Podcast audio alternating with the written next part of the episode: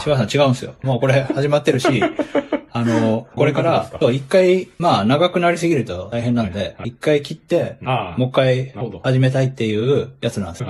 う。で、うんえっと、まあ、ひ前回に引き続いて、はい島田さんがゲストです。島田さんは、えっと、まあ、パンチパンチキックパンチとか、こう、スーパークエストとか、まあ、えっと、個人でヒットゲームアプリを作っているので、まあ、僕の元同僚です。で、えっと、まあ、今、もうなんか島田さん帰る用意し始めてたんですけど、あの、まだ聞きたいことがいくつかあって、まあ、ちょっと僕が用意した質問もあったんですけど、はい。ちょっと今島田さんが最後に言ってたことが興味深くて、だからアメリカで当てる島田さんなりのこう手法も、オリジナルの手法もあるにはあるって言ってたじゃない、うん。なんかその話、ちょっとすごい興味深いなと。まあなんかいろんな大きい会社もアメリカで、やっぱ日本だとパイがもう決まってるから、アメリカで当てなきゃみたいなアメリカ進出、結局まあコストだけかかって終わるっていうのはよく見てきたんで、個人で特に宣伝もせずに当てた島田さんの感覚っていうのはちょっとすごい興興味深いですね。まあまずアメリカでどんなヒットしたんですか？何位とか？ゲーム部門なんかフィーフィーチャーされて、フィーチャー、あ、そうだ、あの、フィーチャーのところに突然入ったんですよね。トゥデイアプリ。はいはいはいなんかアメリカの人から連絡が来て、うんはい、あの、出てるぞ、みたいな。あ、もう出てから知ったんですね。そうそうそう。で、ランキング、そう、あんま数字見てないからわかんないですけど、俺見た時は40位ぐらいだったからね。全体40位。めっちゃすごいですね、アメリカで。で、まあそう、広告費とかかけずに。うん広告費はまあ、全もかけてないア。メリカで広告費突っ込んで全体40位になろうと思ったらいくらかかるっていう、まあ、そ、すごさですね。そっから上がったかどうかはちょっと分かってない。うんこの中で見れば分かると思う。まあ実際、あの、アメリカと中国か。うんで結構行ったらしい。あ、中国も行ったんですか？割と全世界で。なんか、アメリカが下がってきたら今度ヨーロッパが上がってる。ああ、ヨーロッパも行った。ヨーロッパが下がったら、なんかどっかわかんない国。えー、ヨーロッパはでもあの G、あ、GDPR。あれで一回。やめたんですよ いや、今その対応中ですけどね。あ、そうだね。もうなんか、アンドロイドの方は対応してて、iOS ま価格売り上げあるけど、やり方わかんないから取り下げるっていうのが面白い。情報収集が弱いから。まあでもちゃんと取り下げるのが偉いです。えっと、そうそう、アメリカでヒットする、させる、狙う感覚？うん、感覚、感覚の話だから、どこまで他人に参考になるかわかんないけあ、でど。も聞いとくにはそうはないですね。まず、自分が作れるものって今から考えると無限にあるじゃないですか。今この時点あるから、1年後までに作れるものって無限にあるじゃないですか。はいその中で、まあ自分の力で、そのこの道だったら一番ユーザーがうん食いつくぞみたいなのを、まず探探るんですよ。うんなんか感覚で言うと、本当に10メートル先のアリの穴にこう糸を通すような感覚です。これはどうでもいい話。これ感覚の話だから。はいで、誰も賛同しなくていいんですよ。はい。理系が一番嫌うような。いやいや、いいですよ。話なんですけどそういう、で、で、それにどうやって、それを通すかっていうのは別にないんですね。あり、あります。あ、あるんですね。あるんですはいもちろんそこで終わんないですよそこはあるんです。はい。で、えっ、と、それをやるために、その、ある程度いろんなものを捨てなきゃいけなくて、うん。その、まあ、企画でいろんなものを削るとかもあるけど、その、自分の時間をまず捻出しなきゃいけないじゃないですか。うん。そうなると、そこで、その、売り上げを出すのは諦めようとか、うん。広報はもう一切しないとか、その大事だってことは分かってるけど、うん。うん。それをやると、その時間が取られるじゃないですか。うんそういうのも全部だから一回排除する。うんただ、ただ、面白い。うん。ただただもうそこに向かうだけでいいっていう。だから、いやもちろんお金も大事だし、広報も大事だけども、うん他の人がそれをやってるその時間を俺はやらないことで、他の人にそこで差をつけるんですよ。なるほど。うん。で、あの、作り始めるんですけど、そもそもフィットするものって、うん。他の人とある程度違いがないといけないじゃないですか。作るもの。すぐなんかこうニヤニヤ笑ってる懐かしいな、この。このまあまあ、あんまり気にしないでください。いや、俺はこうやって感覚の話をすると、ニヤニヤする。そう。なんか、はい。どうしても抑えられない。あ面白いな。はで、何の話だっけ？そう、いろんなうんものを削ぎ落として、う自分の勝負、勝負すべきところに勝負する。で、最初、いろんな他の人がどういう情報を発信してるか見るんですよ。はいまあ、ツイッターなり、ネットなり、まあ、勉強会とか行って。はい。そして、その勉強会とかで言ってることとはい、逆をする感覚でえ。ー。感覚というか、その逆をするんですよ。はい他の人が言って、これは大事だとか、うんうん言ってることはやんないんですよ。うーん。まあ、それにさっきの報告もありもあり。はいそうすると、その他の人が、その作らないアプリになるじゃないですか。はい。はい。いや、これ笑ってるけど、本当できないと思いや、うんですよ。そうですよ。いや、あの、いや、うん。難しいですね、結構。あの、ううんん。あ、それで、その、他の人がやってることはやらずに、その、じやることで自分のオリジナリティが最最大限出るアプリになる。なる。はい。そう、その、なん、なんつうのか、自分にある程度こう、その制約をか課すことで、はいその、他の人が出せない。同じことばっかり。だってそのさ、それまあなんかさっき僕が最初に、あの、なんか、あの、島さんが、10メートル先に針をはい。通すっつって、あれ？それで終わりかなと思ってそんなことないです。まだこれありますから、はい。だってで、今の話は、その先はあるんですか？あるんですけどね。いや、ちょっとわ、わ、まだ俺の中で謎が解けてない。その、なんか、この、まあ、いや、わかる部分は、うんまず、その他人、まあ、全部やってたら、時間は足りないから、あの、一番やるべきことにフォーカスすることで、まあ、なんか、その一点突破で、こう、突き抜けるみたいな感じはなんかわかる。で、それでまあ、みんながやってることを聞いて、それをやらない。っていうのはなんかまあ、ちょっと、うんわかるようなわからない。いや、やみんながやってる、やった方がいいよっていうことでも、自分がやった方がいいこともあるんじゃないかなと、まあ、ちょっと、いや、もちろん、もちろん。まあ、それ、まあ、ちょっとそう思いつつ、うん、まあでも、うん、結構、なんか、そうですね。やっぱその場合、島田さんの場合は、うん。それがなんかこう、あの、アニメーションの気持ちよさ、触った時の気持ちよさが、まあ、なんか、あの、言語、言葉がなくてもわかる感じとか、まあなんか、しあの、まあ手話、手話みたいうん。な、手話みたいなアプリとかなんかそういういい言語みたいなところもなんか昔から突き詰めてたような、なんかそういうところで勝負する、できるところがあるっていう前提で、まあ、他のアプリ開発者がやってるようなことはやらなくていいみたいな。わかりました。次に進みます。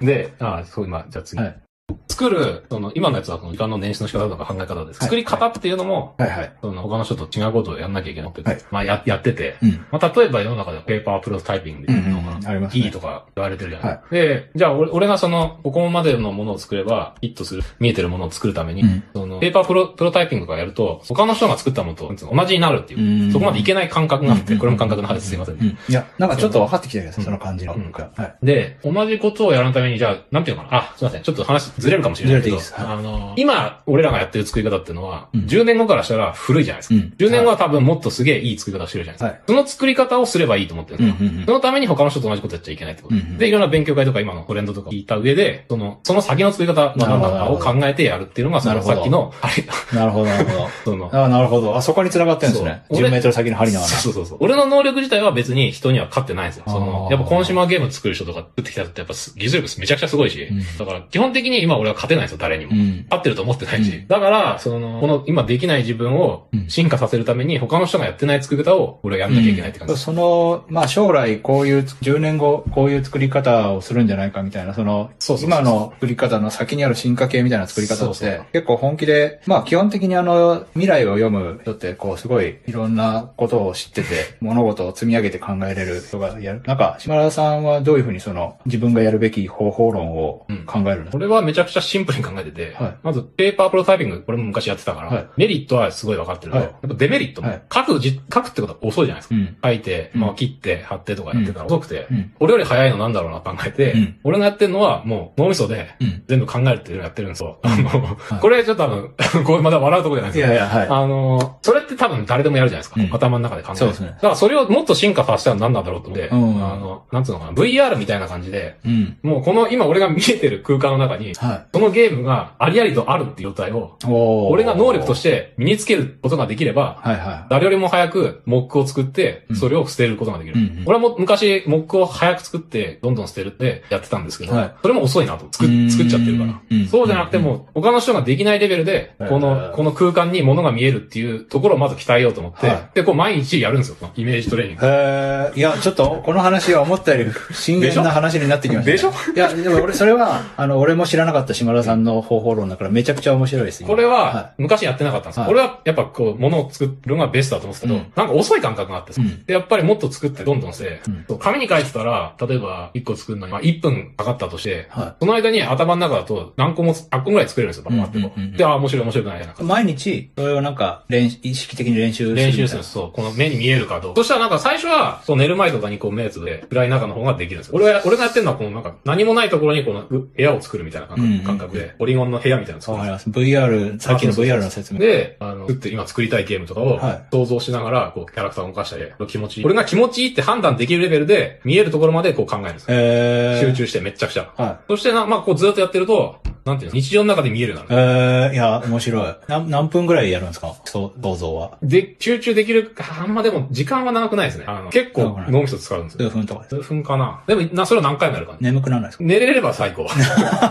俺昔考えてたのは夢の中で、は人生でさ4回ぐらいかな。なんかは、すごい脳みそがバーって働いてアイデア出たことがあって、はい。あ、これめっちゃいいじゃんと思って、それを一時的にできるように、はい。あの、明晰夢、明晰夢だっけ、はい。あの、それを見れる練習とかしてたんですけど、全然できなくて、い。あこれダメだと思ってたんですけど、うん。この起きてる時に見えればうん、ベストなんだなと思って。えーいや、そんなことしてたのは全く知らなかった。それここ、あ PPKP 作ってる時作ってる最中です。それが最初からできてればもっとだったら、次新作は多分その。いや、なんかあの、聞いてて、あの、想像、思ったのは、まあ、速読、いろいろ双方あるじゃないですか。で、まあ、速読にも、まあ、単単純になんかこう、パーッと、あの、流し読みして、まあ、単純にその、効率よく、自分に必要な要素を拾おうっていう、まあ、極めて常識的なやつと、まあ、あとちょっと超能力的なやつだと、うん。フォトリーディングだって、それの方法を読むと、頭のこの辺にみかんが乗っているのを想像して、みたいな話があって。で、まあなんか、まあ俺はそれちょっとやってみたけど、全然感覚つかめずに、あの、まあなんか、本当かどうかよくわかんなっていう感じで、まあやめたんですけど、なんかそういうこうでも、ちょっとちょっそのと感覚の世界の突き抜けた、でもやってる人はなんかいるらしいぞ、みたいな。そこがすげえ重要で、うんほとんどの人がやらないんですよ。うんできないから。うんできないっていうのは、成長が見えないから、やめてくれるんですよ。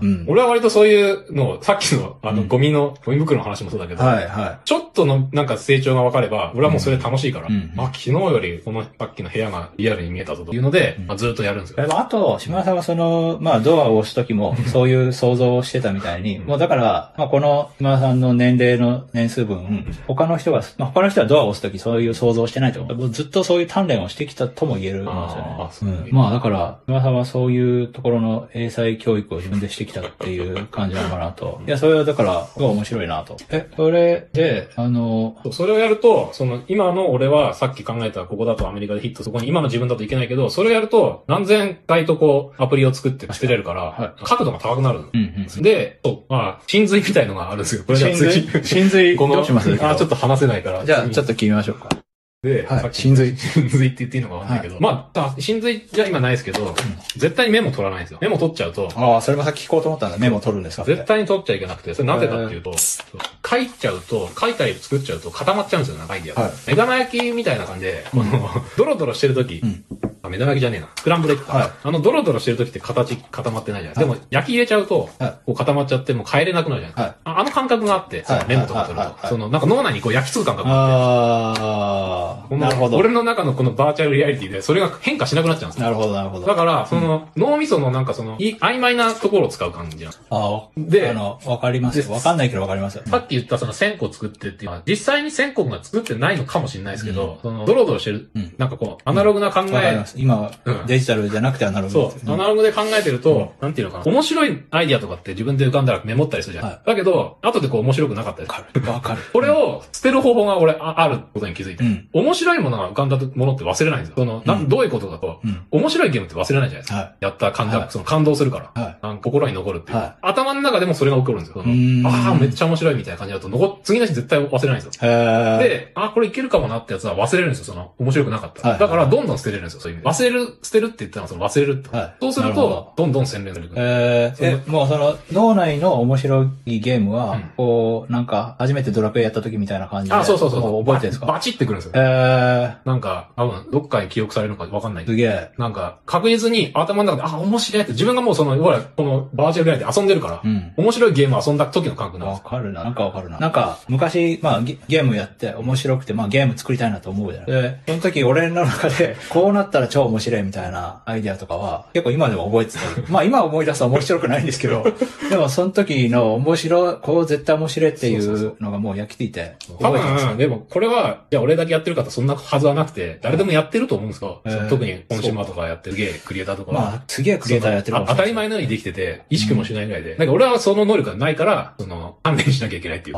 いや、俺はでも初耳ですけどね。そういう、なんか、でも面白いですね。なんか、あの、10年先の作り方とかで、あの、ん、まあ今も昔も割と、天才的な人たちはそういう感じでやってたのかもしれないな、ちょっと聞いてて、思って、思いました。まあでも本当その、さっきのデジタルとアナログの話で、こう、まあやりたいことを思いついたメモを取って、で、メモには全然その、俺がやりたくなった時の気持ちが全然残んないなと思って。そうそうもうそれ時は、もうその時のいろんな取り巻く状況とか、自分の気持ちとかが、すべてもうこの感世界を全部メモ、記録しないとうん、このメモのに書いてあることをやりたくなることはもうないなと思って、それかからもう、こう、こうか書いたりできる情報はもう残りかすみたいな。もしか そこの世界でモック作ったり、まあメモ取ったりしてる人は、そういう脳内で作ったり壊したり捨てたりできる人にはもう全然追いつかないだろうなって、僕、聞いてた思います。各特化した人には、やっぱ俺勝てないんですよね。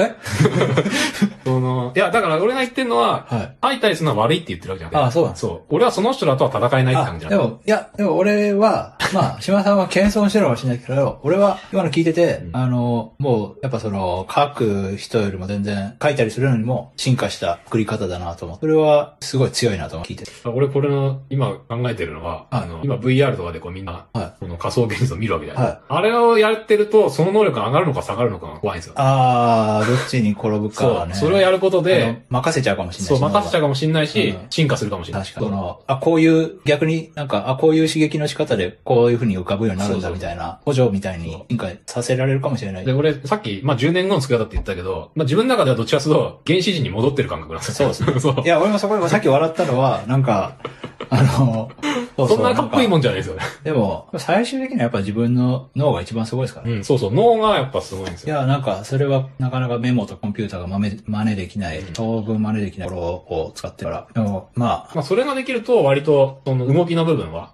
あ、ここまで行けば、アメリカのランキング乗れるかもしれないみたいなのが見えてきた。一個俺が聞きたかったのは、その、なんか、うーん、そのなんか考え、まあ頭の中で脳内プロトタイピングするのに、あの、なんかその環境の作りコツとか、うん。なんか自分のその気持ちを持っていくコツとかあるんですか？多分、瞑想のするのに適した空間みたい、瞑想と同じ。同じなのかなっていう感覚はあるわ。いや、瞑想俺できないからよくわかんないけど。そう、俺も、だから最初は、俺は暗いところでずっとやってて、うん。で、途中からは、なんかその明るいとこっていうか、その歩きながら見えるかどうかを試して、何回かわかんないけど、こう歩きながらこう、だんだんこう、リアルに見えるようになっ歩いてる時は、なんかあんまり音楽とか聞かないあ聞かないですねように。ただ歩いて、もうなんか、そのこと考えようと思わなくても、もうそっちにもう頭がいく。あー、そこまでは言ってないですね。もう考えようと思って。結構集中しないとダメです。もうこのことを考えて歩くぞって。うん。車来たら多分ぶつかるかもしれあ、ない。本当ですか？で、どっちに向かって歩こうとかどういや、それは普通に歩いてますけど、こうコンビニの方歩いてるみたいな感あじで歩いてるけでもそうすると到着しちゃうじゃないですか。目的地。ど。しますします。いや、だからそんなに持たないですよ、だから。そのイメーああ、ジ。そうなんです。まあ、ちょっとでいいんです。えーいや、マジでちょっと、移動中とか、別に暇だし、だからなんか多分みんなそれは考えてるけど、もうす、もう本当にスマホを持って遊んでるぐらいの感覚なの。うんまあ、俺はやってるのはスマホのかの画面サイズじゃないと、もうこのキャラクターが本当に人間ぐらいのサイズで見える感じなんですけど、うん本当はスマホサイズでやりたいんですけど、なるほど。まだそこまでこう凝縮できなくて。ああ、まだ解像度が荒い。荒いです。だから俺が大事にしてるのはこのタップした感覚だから。そこまで小だから一応こうさくできてない。手で動かしながらやってるけど。えーあよくでも島さん、手でこうやってらっしゃる。そう。あれはそう、み見てるんですよ、そうか。なんか、面白いな。まだなんか、ポリゴンが荒いですかね。そうですね。あの、スターフォックス。ああれぐらいかもな、でも。本当ですか？うん。そうなんだ。でもいいな。綺麗なドット絵とかまだ見えてない。ああやっぱり、めっちゃドット絵上手い人とかの、すげえ綺麗じゃないですか。ワクワクする。そうですねあそこはできないですよと。また難しい。あわまあ、感覚の世界です。あ島田さんの見えてる解像度と見えてる解像度違うなと思う。その、でもなんかよく、あの、シャワー浴びてる時に、まあ、いろんなアイデアが見つかったり、まあ、ずっとずるぐぐるぐる悩んでたことに突破口が見え見えたりがよくあって、うんで多分シャワーを浴びてる時って瞑想と同じような、うんまあ、滝行とまあ同じようなもん、うん瞑想、こういう感じなのかなと思うんですけど、でまあそういう、なんかシャワー浴びてるような感じを普段でも出せたらいいなと思ったりするけど、まあ、そんなこと普段忘れてるし、そういう感じになることは別にないんですけど、だからま、そういうなんか、こうすればアイデア出やすい。まあ、一通りやってはいて。あ、やってはいるんですよ。だからそれをやると、俺は勝てないんですよ。他の人より能力は別に高いわけじゃない。うんだから、その能力高い人に勝つために、その、今いいとされてる発想法だったり、うんそれを超えるなるほどって。いうコンセプトでやらせていただいておりで、ます。それは、まあ、偶然編み出したんですか？偶然っていうか考えてて、考えて、いや、単純に書くより考えるのが早いの。いや、だからもう、あ暗算ってすごいなと思ってて。ーはいはい。俺、かあの、数学とか全然できないから、はフラッシュ暗算とかできる人ってめちゃくちゃすげえなと思って。ああ。だからあれって、まあ練習するわけじゃないですか。うん。で俺はこうやっぱ、掛け算とかこう書いて、うん。外れるぐらいのうんタイプだから、遅い上に当たらなくけど、そのできてる人ってもう、パッてわかるじゃん。うん。あれをものづくりに活かせりゃいいな。うーん。いや、面白いな。なんか、あの、その、うんなんか、今の面白いなとは、まあ、書くの遅えな、つって。なんか、書くの遅えからなんか、以外の方法でもっと早くできないかなっていうので、こう、じゃあ頭の中で想像できたらいいんじゃないのみたいなことを、普通の人はなかなかそういう順番でロジックで物事を考えれない気が、結構シンプルだと思う。シンプルすぎて、すごい、すごいなと思って。だから、俺が例えば掛け算で書いて、うんこれ繰り上がって、こうやってできますって俺発明してたら、は多分俺その次行かないと思うんですよい。うね。ん。これでいいってなる。だけど、その、インド人とか3桁の掛け算とかなんかうんやってるじゃないですか。うん。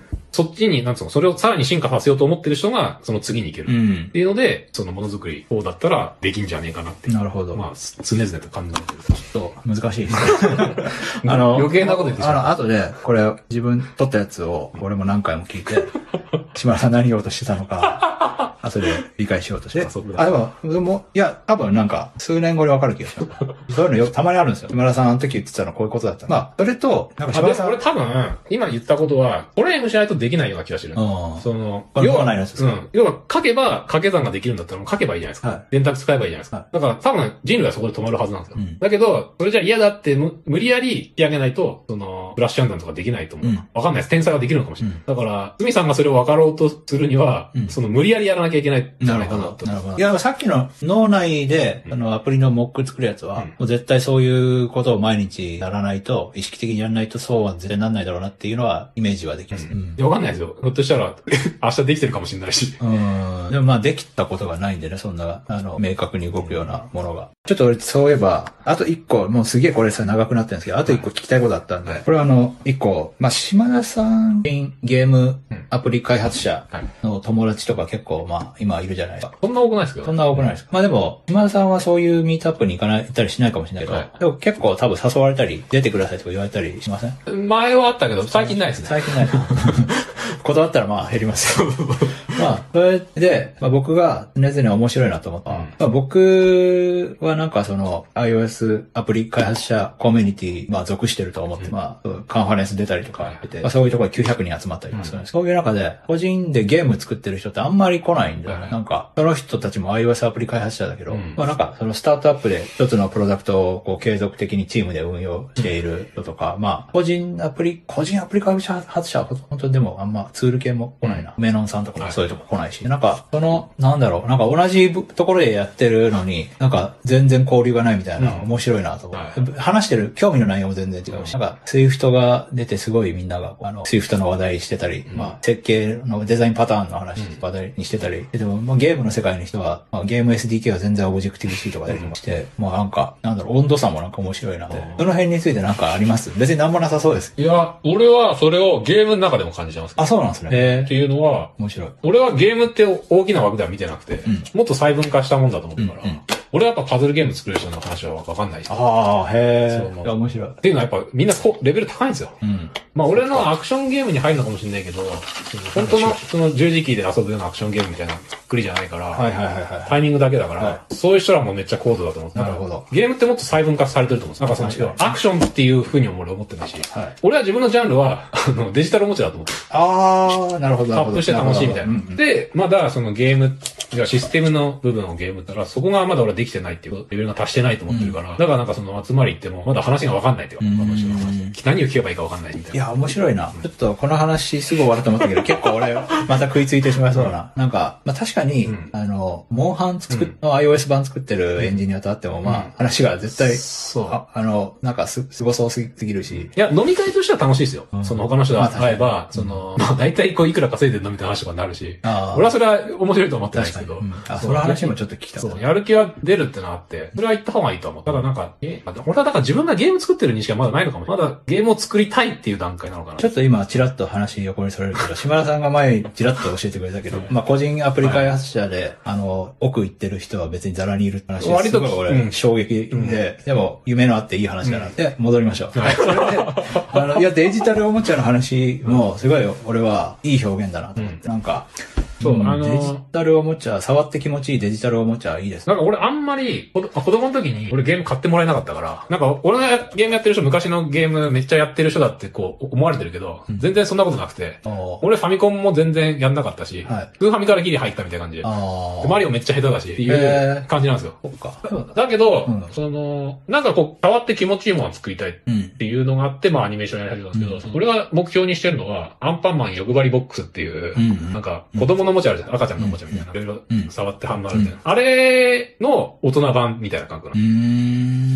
だけど、もうちょいそれにゲームのシステムを俺が作れるようになって、面白いもの作れたあらー、絶対面白いって言うけど、まだそこまでいけてる。いや、今の話は俺はすごくワクワクして。いや、なんか俺もゲーム好きだし、ゲーム作るのも好きだけど、うんあの、なんか、あの、ゲームが好きな人の中でも、ゲームが得意だった人とは全く話が合わないんですよ。なんか、あ俺のなんか、俺が人よりゲームが上手かったことはなくて、だから俺は基本的にドラクエとか、まあ、ファイアーエンブレムみたいなシミュレーション系で、しかもなんかゴリゴリに難しいわけじゃなくて、まあ、あの、やればそれなりにできる。うんで、まあ、やってれば進む。俺は好きで。で、まあ、まあ、あの、ソシャゲとか普通に面白かった。では、あの、でまあ、まあ、ドラクエがすごい大好き。まあ、あの、やってれば進む感がああるように組み立てられてて、かつ、まあ、キャラとか世界観ワクワクさせられるっていうものが、まあ、俺の好きなゲームで。で、あの、なんだろう、まあ、まあ、島田さんは知ってると思うけど、こう、俺が、こう、アプリ開発者として、こう、こんなゲーム作りたいって衝撃を受けたのは、ゆけ勇者で、あの、なんか俺の大好きだったドラクエを、すごくスマホに特化した形で、でもドラクエの面白さの、ちょうどいいところだけを取って出て、しかもなんか新しさもっていうので、なんか、ものすごい、こう、こういう発想俺もしてっていう風に、まあだから俺は結構その、ゲゲームルールとかのところをうまく作れる人に憧れるのかああ、そう、もしれないそ。こは俺もめちゃくちゃ憧れてます。でも俺も、でも結局人のルール、俺結局自分で考えては一個もないですよね。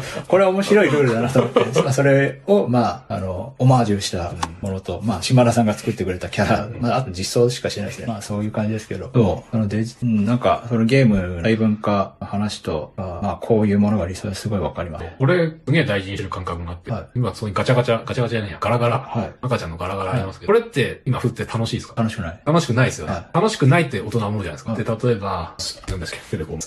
ハンドスピナー。スピナーはい。どうやってど倒すか楽しいですか？ちょっと楽しい。ちょっと楽しい。はいそう。なんかその、ガラガラが楽しくないって言うけど、うんその、俺は、それは、大人の脳はそう言ってるけど、体は楽しいと思ってるって言ってるんですよ。ほう何もない空間でガラガラがあって、つみさんそこ入れられたら、うん多分振ると思うんですよ。う。うんうんうんなんか、それは、で、それを、おじゃあその時楽しいと思うか楽しくないと思うと思うんですけど、うんただ体はその、その反応をも求めてるってうん。いう、えって思ってて、ー、は犬とかにこうボール投げたらうん取ってくるじゃないですか。はいあなんか人間ならやんないことやるなみたいな。うんだけど多分、それも人間やっても楽しいと思うんですよ、俺は。い。うーん、ちょっと、なんかその、面白いですね。ピアノが置いてあったら、はい押すじゃないですか。弾けなくてその時に面白いとは思わないけど、は押すじゃないですか。い。うん。それっておそらく、なんか、ふみさんが認識してない、なんかの機能が求めてる。いや、でもちょっとそれは、半分賛成で半分あ、違う。違うと思ってて、あの、まあ、このガラガラは、うんそのペットボトル、小さい飲むヨーグルトのペットボトル、R1 かなんかのやつに、あの、小さいビーズとかを入れたやつなんですけど、こう、質感となんか重みが足りなくて、うんピアノの鍵盤とか、うんピナーとか大人が回しても、満足感のある重みと質感があるから、回しててよくて、ガラガラも大人用のあのマラカスとかだったら多分売って楽しいと思うんですけど、これは、やっぱ、ちょっと、これ大人にはチャチャチいなっていう、あー、違うんですよね。違うんだ。違う。違うんですね。その違うっていうのは、その、それはつみさんが認識してる面白い面白くない。あ、これ頭で考えてる頭で考えて。そこの話じゃないですか。うん体がそれを求めてる。うん。ところを、俺は意識的にうん。作るっていう意識してる。俺は、俺も面白くないですよ、このガラガラやっても。うん俺の頭が面白くないって感じるけど、俺の体はこれをやりたがってるっていう、どうやって頭でわかんないと思うやってしまうから。ああ、やってしまうから。うなるほど。そうやってしまうからにはやりたいと体は思ってる体は思ってる。潜在意識が思ってる。なるほどうん。そっか。体で考える感覚。なるほど。いや、あの、そこは反対はできない。うん。どうなのかも。それは多分、その気づいてないとこだと思う。うんもちろん気持ちいいもの作ればそれはみんな触る。あれはなんか、ぷにょぷにょしてるとか、こうしてスイッチとか、ああいうのは気持ちいいと思うけど、なんか俺はなんかもっとその一般的に知られてる、知られてない、みんなが気づいてないところを気づけば、さっきのアメリカに近づくからそれを意識的に考えてて。うんなるほど。その、みんなが頭の中で自分はこれはつまんないとか思ってるかもしれないけど、実は体が欲してるような。感覚まで気づいて、動物だったらやってしまうだろう。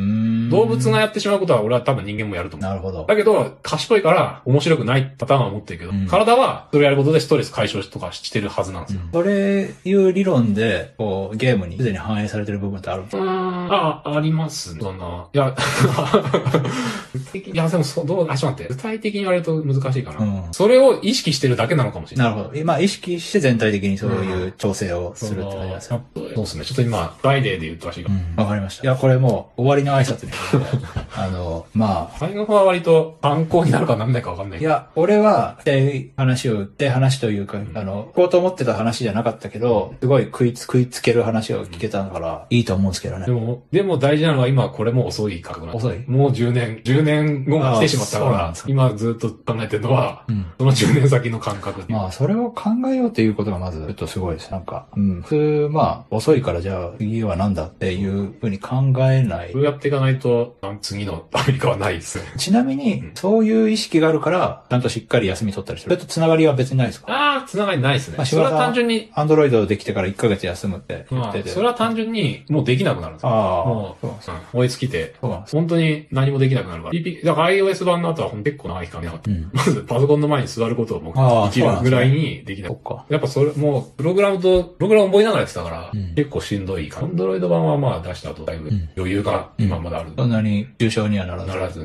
意識するっていうか、しょうがなくっていうか、すでもなんか、その、今の自分の方法論を、うんまあ、出て次のステージを見据えなきゃみたいなことはなんか、毎日のやることに追われてたら、なかなかそういうことは、そういう気持ちになかなか自分はなるイメージが、たっぷり休みをも取ってるからそうかなと。あの、梅野さんの話聞いててはい、思ったのは、三1日3時間か。はで、その、それみんなこう、あ、3時間か、すごいな、みたいな、こう、討論になるじゃないですか。うん。でも俺聞いてて不思議だったのは、うんあれって結局、こう目を、目が限界が来て、やらざるを得ない状況になった、まず最初に。ああ、そうですね。それがトリガーになってるのに、なんかその、議論する側は、うん3時間は、そんなの夢物語だとか言うけど、うん。ななんか、なんかずれてる気がしてて。もっとシンプルな話なんじゃないかなと。目悪くなったから、やらざるを得なくてやって、で3時間になった。だから、なんか、こっちにフィーチャーした方いや、でも、うん目が悪くなったことはトリガーだけど、うん3時間は別に5時間はでできたところで、それを3時間は方法論を、あの、追求する中で、まあ、5時間だと、まあ結構、やっぱ集中力が持たないみたいな。だから、3時間はその健康上の必必須ではなかったんですけど、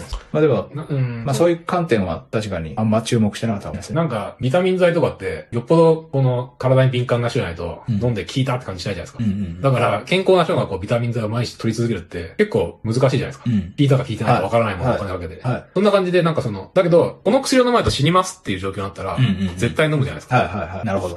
うんでそういう状況うんだから、まあそうなった、というところに、なのになんか、なんでこっちの話になるんだろうみたいな違和感が。ああれはいいことだと思うんですけど、うんうんなんかその、結構、うん。その、しんどいことを短時間っていうのは結構しんどいことをやるとう言ったらいいのかな。なるほど。なんかそこの、なんていうのかな。いや、面白いな。うんこれ、梅野さんがもうここにいたら、俺世の中の、なんか、なんかそういう話題でこういうこと多いなと思って、なんか、なんでそっちの話してんのかなそうそうそう。もっとシンプルに考えたら、その目悪くなるか、なるっていう予防のために3時間っていうことを意識した方が、そもそもできんじゃねえかなと。予防のためだったら、ちょっと、その、もうちょい潜在意識がスイッチ入る感じがして。なるほどなんか、その、意識できるところの話をしてんなっていう。うんその、そう、スイッチが入るは、もっと死ぬかもしれないとか、うんあの60歳までできないかもしれないとか、うんそっちなんじゃねえかな。なるほどまあもちろんいいものすげえ作りたくて、うん。3時間の集中のが作れるっていう、それがはっきりしてたら、多分みんなやると思う。うんででもな、時間かけた方がいいんじゃねえ、時間がいいんじゃないって、そこのなんか揺れてるから、なんか議論入れるってうーん。いや、わかりそうで、まだ、いや、わかりそうなとこはある。その、まあ俺も、そう、これ別に、これでどうこう言いたいわけじゃなくて、なんとなく、ぼやっと不思議だなと思ったっていう。いや、その話はすごい重要だよ。なんか、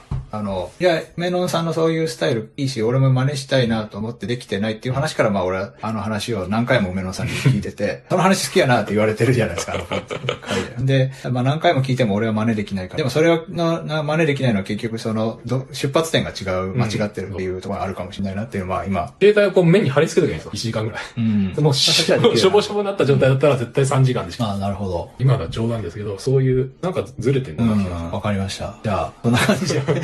あの、あ、俺もう一個話したいことなん。すか？ちょっとテーマだけ言ってください。梅野さんのアプリの、はいはいあの、デザインの話。はいはいはいはい。ああー、面白いですね。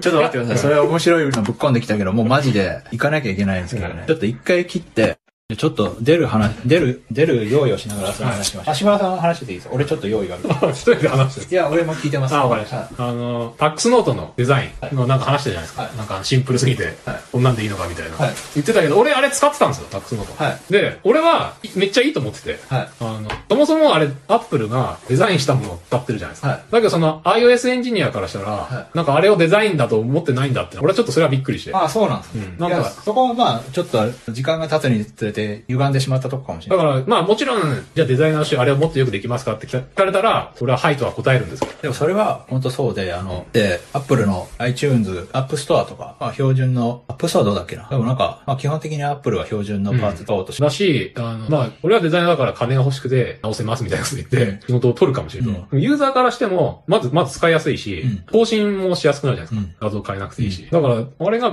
割とベストなんじゃないかなって俺は思っああ、思っいい話ですね。うん思ったのと、割とその iOS エンジニアが、まあなんか、これもろ出しじゃないかみたいな感じで、ああ、その感覚なんだなと思って。うん逆にその、そこが話題になることがびっくり。まあちょっとびっくり。ですまあそれだけの話。うん。いや、すごい、それは面白い。あの、いや、そうなんですよ。その中、だから、それすごいあると思って、そのもうだいぶ iOS エンジニアコミュニティも10年とか経って、そこだけでなんか、どんどん話が加熱していってるとか、まあ、まあなんか、うん、まあいろんなカスタム UI、まあ何々風 UI コンポーネント、まあそういうライブラリ作られたりとか。で、その iOS エンジニアじゃない人たちの感覚とだいぶもうかけ離れてしまってるとかあるかもしれない。まあそんだけです。はい。ありがとうございました、島田さん。はい長くなりました。はい。じゃあまた。はい。